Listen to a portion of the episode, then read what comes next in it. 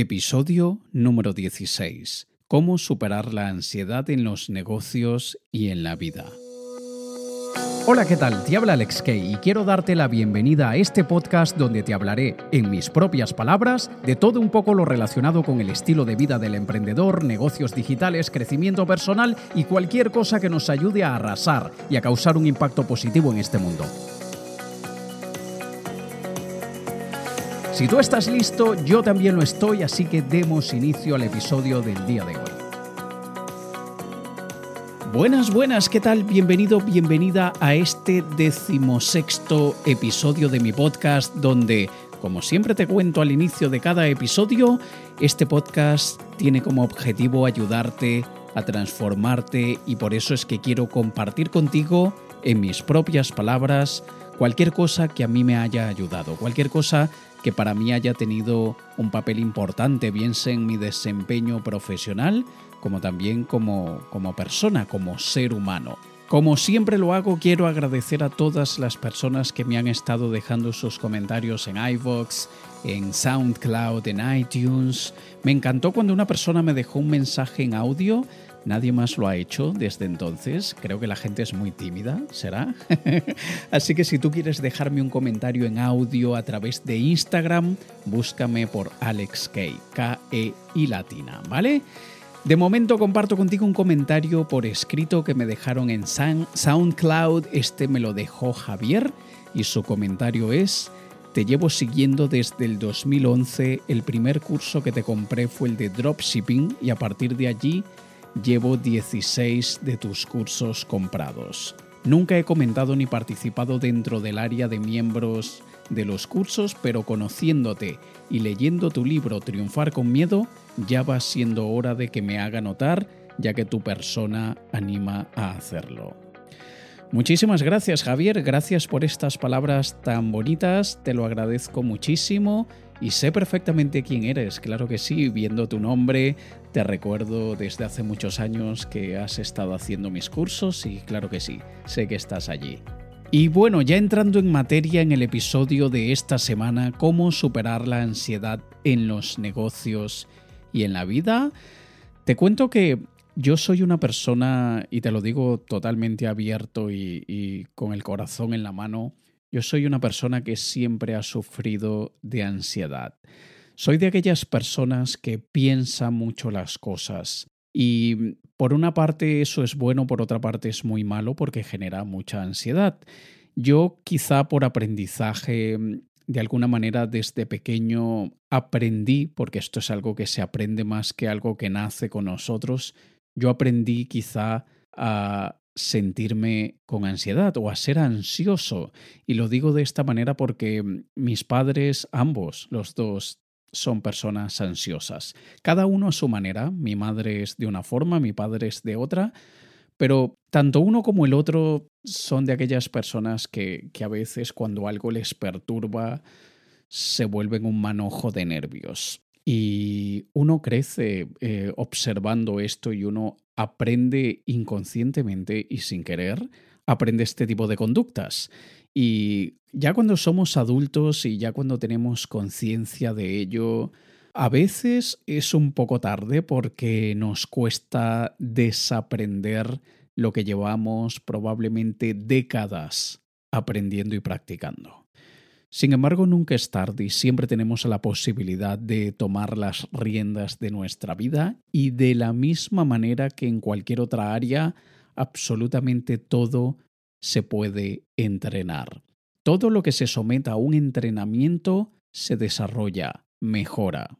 Y en el mundo de los negocios y también en la vida personal de cada persona, hay muchas cosas que nos generan ansiedad. Hay muchas cosas que que queramos o no, no queramos nos perturban psicológicamente y nos desestabilizan. Hay cosas que nos quitan el sueño y esto es perfectamente común, perfectamente normal. No te pasa solamente a ti, no me pasa solamente a mí, nos pasa a absolutamente todos.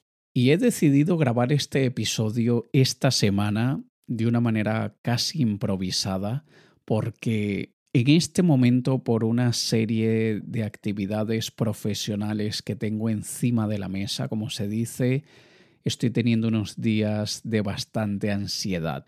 Estoy preparando un viaje muy importante, al mismo tiempo estoy preparando mis eventos del curso de iniciación a los negocios online, que son eventos presenciales de introducción al mundo de los negocios digitales.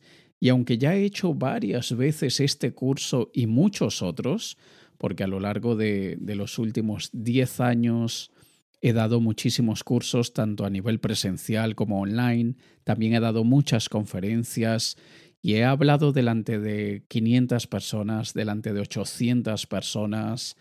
Y, ya digamos que ya tengo bastante práctica y experiencia en el mundo de la formación y de dar conferencias delante de muchas personas, pero aún así cuando yo organizo un evento, yo tengo el listón propio, mi propio listón lo tengo muy alto y yo siempre espero lo mejor de mí.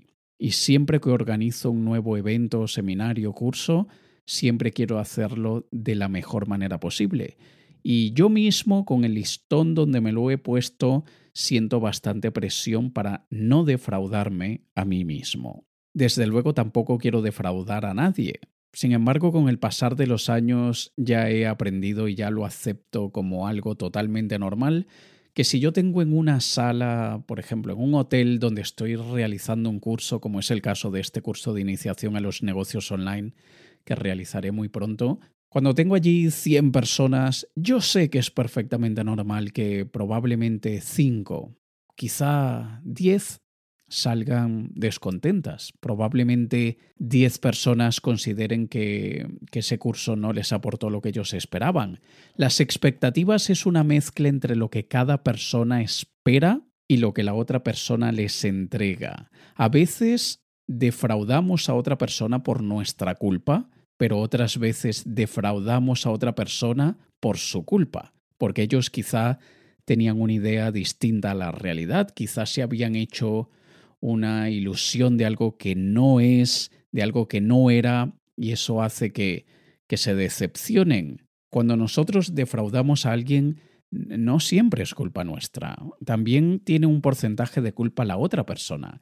Y cuando dicen, no, es que tú me creaste unas expectativas erradas, es sumamente subjetivo porque ¿por qué te las creé a ti y no a, a las otras personas que sí quedaron contentas? Entonces, siendo el mismo mensaje, porque en mi caso, cuando yo hago la promoción de un curso, es una serie de vídeos, una serie de clases a través de Internet que promocionan ese curso presencial, todos están escuchando la misma promoción, el mismo mensaje, el mismo contenido, porque algunos se crearon una expectativa errada y otros no. Entonces cada cabeza es un mundo, cada cabeza es distinta y todo esto suma y desde luego a mí me aumenta bastante la presión, me aumenta mucho la ansiedad, no la presión arterial, la presión de hacer las cosas bien, aunque probablemente también me, me, aumente la presión arterial y no me doy cuenta, pero es normal que todo este tipo de situaciones generen mucho estrés. Y estando pasando en este momento por una situación que me estresa, una situación que me mantiene en alerta constante para poder hacer un excelente trabajo, creo que es el mejor momento para hablarte de la ansiedad, de cómo yo lidio con ella, porque aunque me sienta nervioso, estresado y ansioso, hago lo que tengo que hacer. Igual tengo un buen desempeño, igual hago lo que se supone que aún sin nervios tendría que hacer. Así que con nervios, con miedo, como digo en mi libro, triunfar con miedo, con miedo, con nervios, con ansiedad, hago lo que hace falta hacer. Ya te lo había mencionado en episodios atrás, que hay algo llamado el punto de ansiedad óptima. Esto viene de un estudio realizado por Jerkes and Dobson y de hecho ellos tienen la curva Jerkes-Dobson, o Dodson, mejor dicho, es Dodson, Jerkes-Dodson, que básicamente es una curva donde te dicen que al inicio, donde tú no tienes nada de ansiedad, estás sumamente tranquilo, relajado, etc., tu desempeño no es muy bueno, porque estás muy relajado, muy tranquilo. No estás sudando, vamos. Y luego a lo largo de esa curva va aumentando la ansiedad, va aumentando la presión, los nervios y también aumenta nuestro desempeño. Nosotros mejoramos nuestras habilidades, capacidades y resultados a medida que aumenta la ansiedad, el estrés, los nervios, porque estamos más alertas. Los nervios y la ansiedad nos ponen en un estado casi de, de superhumano, y esto es bueno. Para eso es que se desencadenan esos nervios, porque de lo contrario el cuerpo y el cerebro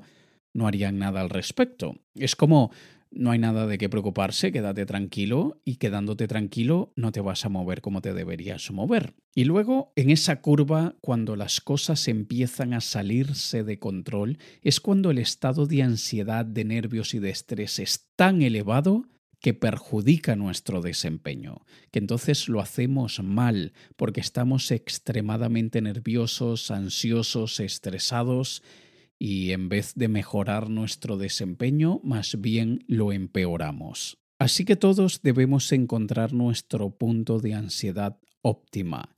No debemos ignorar la ansiedad, no debemos ni siquiera evitar la ansiedad. Hay personas que que evitan sentirse de esa manera porque no les gusta el estado mental en el que se encuentran, no les gusta esa intranquilidad, no les gusta esas mariposas en el estómago, cuando en realidad debemos aceptarlo y no debemos sentirnos mal por ello. Hay un dicho que dice que los aficionados practican hasta que les empieza a doler y cuando les empieza a doler se dan por vencidos, se rinden, mientras que los profesionales practican hasta que les deja de doler, hasta que se acostumbran al dolor. No paran porque empieza a doler y comienza a volverse todo muy difícil. Siguen practicando hasta que se vuelve irrelevante el sufrimiento. Y es aquí donde muchísimos emprendedores y personas en general en, en la vida fallan, porque creen que la lucha es un paseo en el parque. Pero es que hasta en un paseo en el parque en un día precioso, soleado, sudamos.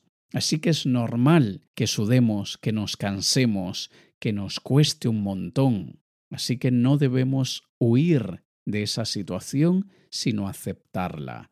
Recuerda, sigue practicando, sigue desarrollándote aunque sientas dolor, aunque te estés cansando, aunque sientas que no aguantas más. Si te mantienes allí luchando, te va a pasar lo mismo que quien entrena para una maratona, para una, competición de alto desempeño. Los primeros días del entrenamiento cuestan muchísimo y no has estado haciendo ejercicio durante cinco minutos y ya estás y te sientes que te mueres. Pero si tú paras porque dices, no, no, esto no es para mí, esto es demasiado agobiante, me siento súper mal, súper agotado, súper cansado, entonces nunca te vas a desarrollar. Mientras que si sigues allí en la lucha constante, vas a volverte cada día mejor.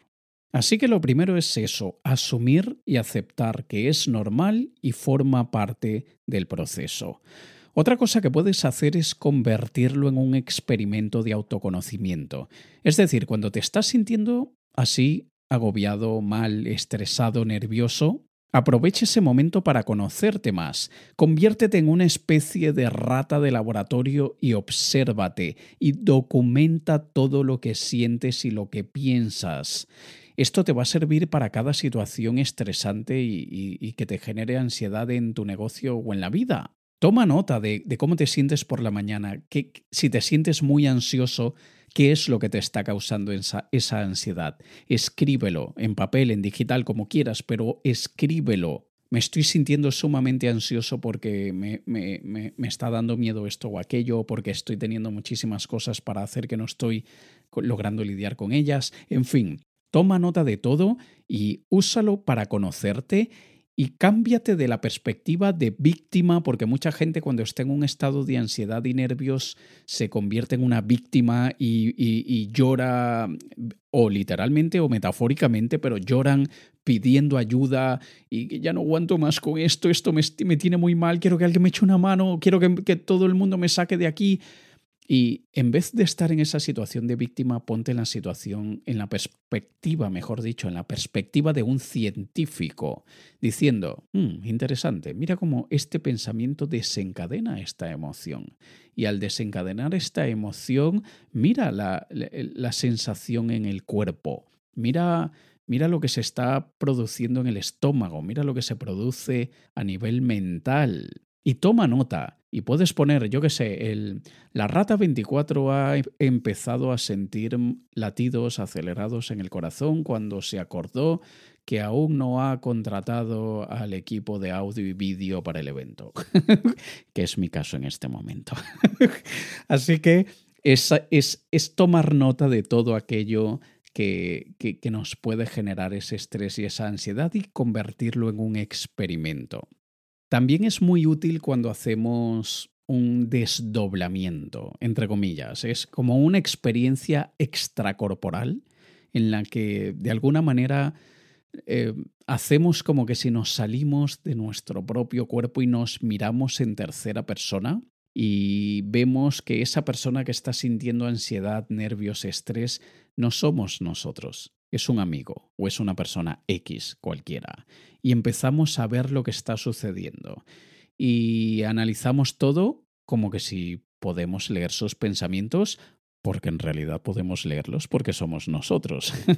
Pero nos estamos viendo desde afuera y decimos, hmm, mira esa persona, está muriéndose de los nervios, está como un manojo de nervios total porque siente que no controla esa situación, pero ha controlado otras mucho peores y mucho más agobiantes.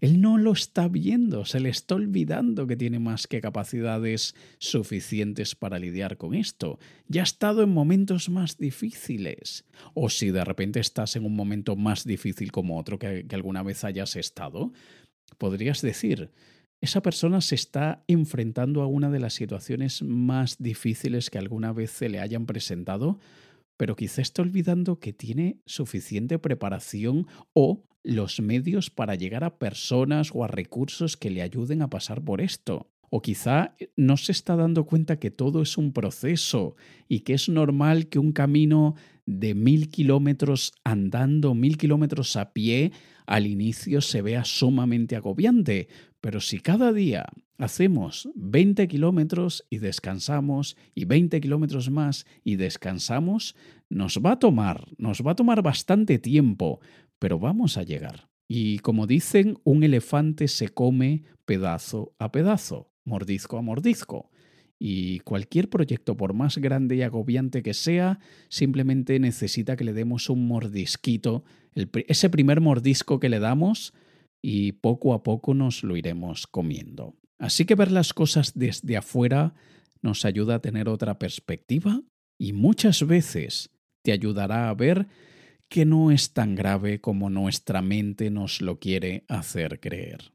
Cuando hacemos todo esto y, lo hacemos descargando todos nuestros pensamientos en, en un papel o en digital, cuando escribimos todo lo que tenemos pendiente, todo lo que es importante, lo que debemos recordar y atender, eso ayuda muchísimo a bajar nuestra ansiedad.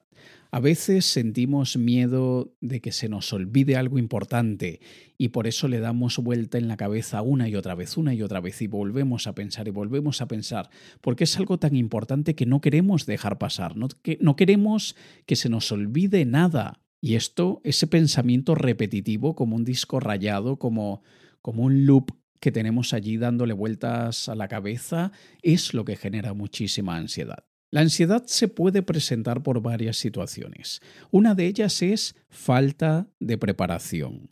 Sentimos que nos falta algo, que se nos olvida algo, que se nos va a olvidar algo. Sentimos que no nos hemos preparado lo suficiente, que no hemos estudiado lo suficiente, que no hemos repasado la información o la serie de acciones lo suficiente y esto nos genera mucha ansiedad. Y para esto no hay mejor cura que la preparación. si sientes que te falta preparación, prepárate. Si sientes que no tienes tiempo suficiente para prepararte, ¿Crees que de alguna manera ajustando el horario, cambiando algunas cosas, postergando algunas, te dé tiempo de prepararte mejor? porque a mí me ha pasado muchas veces. Tengo, por ejemplo, tengo un evento dentro de dos semanas y un montón de cosas que hacer. Tengo cinco empresas y no puedo descuidar a ninguna. Pero sí que puedo a veces pasar, mover cosas en la agenda. Puedo decir, todo es importante, sí, pero este evento tiene una fecha límite, es dentro de dos semanas. ¿Será que todas las demás actividades que tengo pendientes las puedo pasar para después del evento? Generalmente y en la mayoría de los casos, sí, sí puedo. No, no, no voy a causar ninguna catástrofe si muevo algunas cosas en la agenda. También ya me ha pasado muchas veces que me, yo mismo me ahogo por mi propia culpa y me meto en un montón de cosas en simultáneo porque a veces me creo Superman, pero no lo soy. Y cuando, cuando me he dado cuenta que no lo soy, trato de enfocarme en una sola cosa, la más urgente e importante, porque a veces tenemos muchas cosas importantes, pero algunas más urgentes que otras. Así que cuando se une lo importante y lo urgente, es a eso a lo que le debemos dar más importancia, como explica Eisenhower en su cuadro de importante, urgente, no importante, no urgente. Si no lo has visto, te recomiendo que busques Eisenhower, el cuadro de Eisenhower. Y además de la preparación, otra cosa que nos ayuda mucho en, ese, en esa sensación de, de ansiedad porque creemos que no estamos suficientemente preparados es el uso de las checklists, de las listas de chequeo, como que si somos un piloto. Piensa que un piloto tiene tantas cosas que hacer en el despegue y en el aterrizaje que no se puede dar el lujo de, de, estar pasando por problemas familiares y que se le olvide bajar el tren de aterrizaje. No puede. Él tiene una checklist. Junto con el copiloto van los dos leyendo esa checklist. Y no tengo ni idea de aviación, pero supongamos, eh, activar panel central, eh, eh, ajustar alerones, levantar tren de aterrizaje, yo qué sé, tienen una lista de, de acciones que deben hacer que nosotros tenemos que igual valernos de una lista similar porque cuando sentimos que algo se nos olvida o algo importante se nos va a escapar es porque no tenemos muy clara todas las cosas que tenemos que atender. Y con esta checklist, con esa lista de chequeo, verás que se reduce bastante la ansiedad. Yo lo hago a nivel de trabajo, lo hago y lo hago también a nivel personal. Cuando yo hago un paseo, un viaje de vacaciones personal, yo tengo una checklist de lo que tengo que llevar en el equipaje y de algunas acciones que, que tengo que ejecutar. Y como yo soy un poco friki y al mismo tiempo soy muy admirador y respeto mucho el trabajo de, de los militares y, y, de los SEAL, por ejemplo, de, de las fuerzas especiales. Yo, yo, hago algo similar a lo que ellos hacen cuando están en una misión. Ellos ponen varias etapas o varias micrometas dentro de una misión y generalmente le dan varios nombres a cada etapa. Y si yo, por ejemplo, voy a hacer un viaje que me estresa por alguna razón u otra, yo tengo la serie de acciones en una checklist y voy pasando como lo hacen los militares. Por ejemplo, acabo de pasar alfa. Alfa, ¿qué es? Eh, llegar al aeropuerto. Acabo de pasar beta. ¿Qué es beta? Pasar el control de seguridad, que me estresa un montón la cola que hacen y las, la gente que nunca viaja y que se les olvida que tienen que poner los líquidos en una bolsa y sacar el ordenador, computador y ponerlo aparte y me estreso un montón la gente que cree que están solos en el aeropuerto y no se dan cuenta que hay una cola de 40 personas esperando a que ellos decidan dónde es que tienen, si sacan, dónde es que lo puse los líquidos. Bueno, entonces, bueno, pasé beta, el control de seguridad. Eh, pasé Charlie, eh, que es el control de pasaporte en emigración. Pasé Delta, ya estoy montado en el avión. Estoy en Eco, Eco, eh, ya estoy aterrizando. Y estoy en Foxtrot, eso quiere decir que ya llegué al destino. Y así voy poniendo cada una de las etapas de una actividad que me genera agobio, así como el, el, el alfabeto militar nato de alfa, beta, charlie, delta, Eco Foxtrot. y ya te dije, soy un poco friki, ¿no? Y así hago con muchos proyectos donde les pongo varias etapas y, y, cuando voy marcando de que esto ya está, esto ya está, ya pasé alfa, beta, Charlie, e, eso me tranquiliza, me va tranquilizando. Y eso me quita esa, esa sensación de que no estoy preparado lo suficiente. ¿Vale? Otra, otra cosa que suele causar mucha ansiedad es el exceso de preparación. No la falta, el exceso de preparación. ¿no? nos causa aquella parálisis por análisis de que sentimos que, que hemos visto todo tantas veces que luego estamos agobiados por eso, porque nos hemos súper preparado y algunas personas, por ejemplo, cuando van a hacer un viaje y están decidiendo cuál es el hotel donde se van a quedar, leen 4.000 reseñas del hotel. O sea, no les basta que ya 10, 15 personas dijeron, sí, el hotel es muy bonito, muy correcto, todo genial. No, ellos quieren leer 1.000 para asegurarse que realmente las otras 10 tenían razón. Y esto suele causar mucho agobio. Nosotros tenemos que confiar en la preparación suficiente para hacer un buen trabajo. Nunca hay una preparación perfecta y de hecho nunca estamos suficientemente preparados. Pero tenemos que aprender a reconocer cuando esa preparación es suficiente para hacer un buen trabajo. Quizá lo podríamos haber hecho mejor, quizá siempre lo queremos hacer mejor, pero honestamente, ¿será que esta preparación que tengo actualmente es suficiente para hacerlo muy bien? Si la respuesta es sí, ya está, no sigas, ya tienes la preparación suficiente. Y esto viene conectado con otra de las razones por las que solemos sentir ansiedad, que es la sensación de falta de control.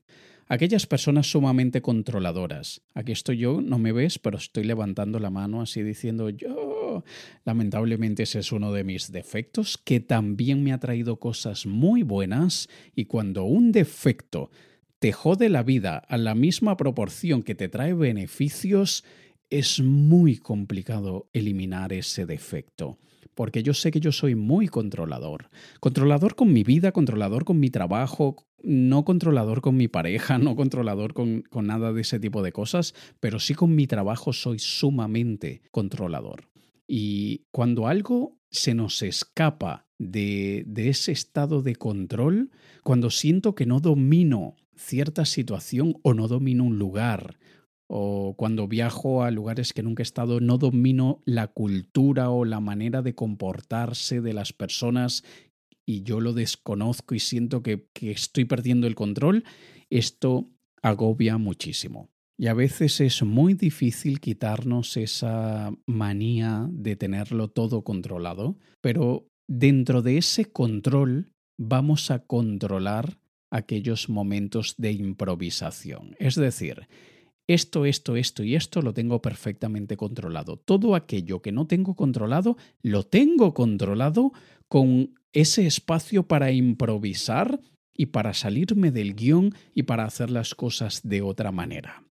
Es así como lo deberíamos ver los que tenemos ese instinto o mala costumbre de, de querer el control en todas las situaciones. No hay realmente una cura más allá que la entrega, que el dejarse llevar, que el decir, vale, ya lo que podía controlar lo controlé y lo demás ya veré en el momento que surja cualquier situación. Otra de las cosas que nos causa mucha ansiedad es la incertidumbre ante lo desconocido y también tiene relación con la falta de control y tiene relación con el exceso de preparación. Fíjate que está todo interconectado. Y esta incertidumbre ante lo desconocido es especialmente agobiante para aquellos que no nos gustan las sorpresas.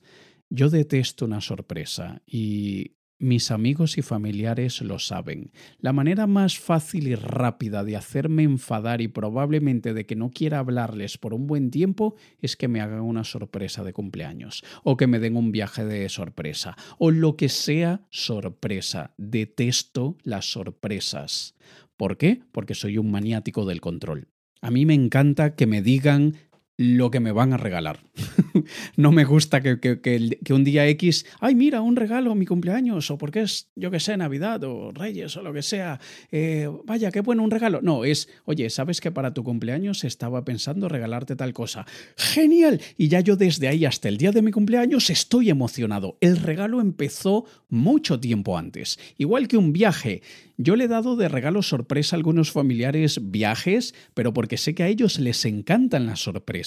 Y yo cuando veo que a alguien le gusta una sorpresa, a mí me gusta darles una sorpresa, aunque yo las deteste, pero yo practico aquello de no le hagas a los demás lo que no te gusta que te hagan a ti, pero tampoco le hagas a los demás lo que te gusta que te hagan a ti.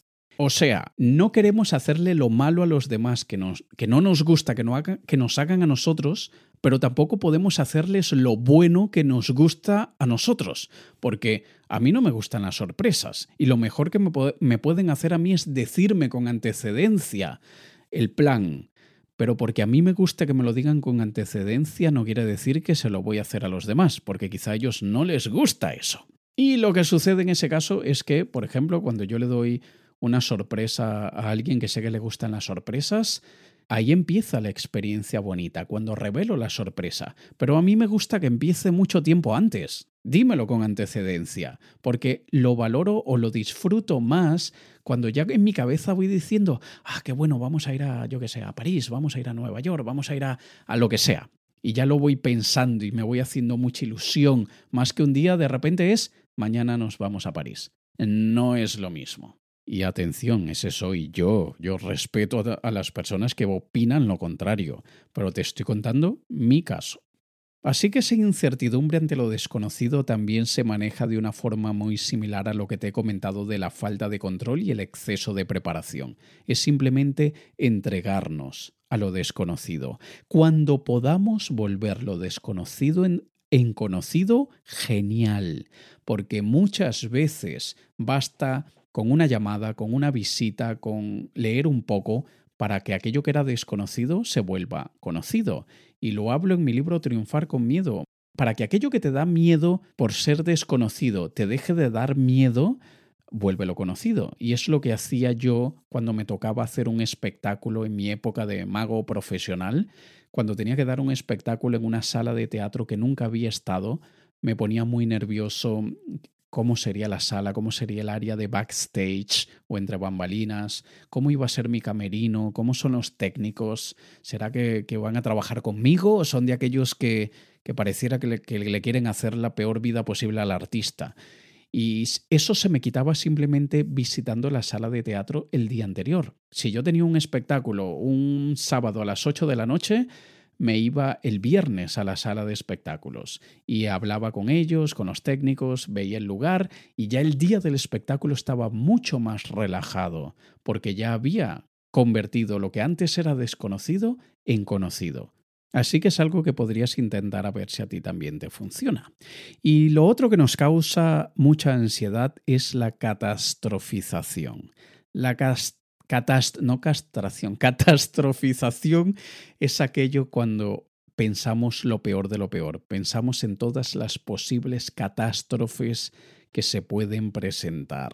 Es siempre aquella tendencia por pensar en lo malo, que está bien, o sea, no, nadie te puede criticar por pensar en lo malo de una situación. El problema es cuando eso lo haces la norma y le das vueltas y vueltas y vueltas y vueltas a lo malo.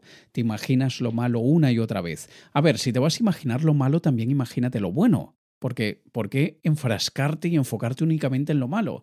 Tú podrías decir, eh, voy a viajar y sí, el avión se podría caer. Sí, claro que sí, pero también te lo podrías pasar pipa, genial, magnífico en el viaje, sientes que se te pasó rapidísimo el tiempo. En fin, piensa en todas las situaciones en tal caso, no pienses solo en las malas. Y también es tratar de eliminar aquella tendencia de que todo lo malo me pasa a mí. Falso, eso no existe. O sea, el universo, ni Dios, ni nadie, como le llames, ha conspirado para que todo te caiga a ti.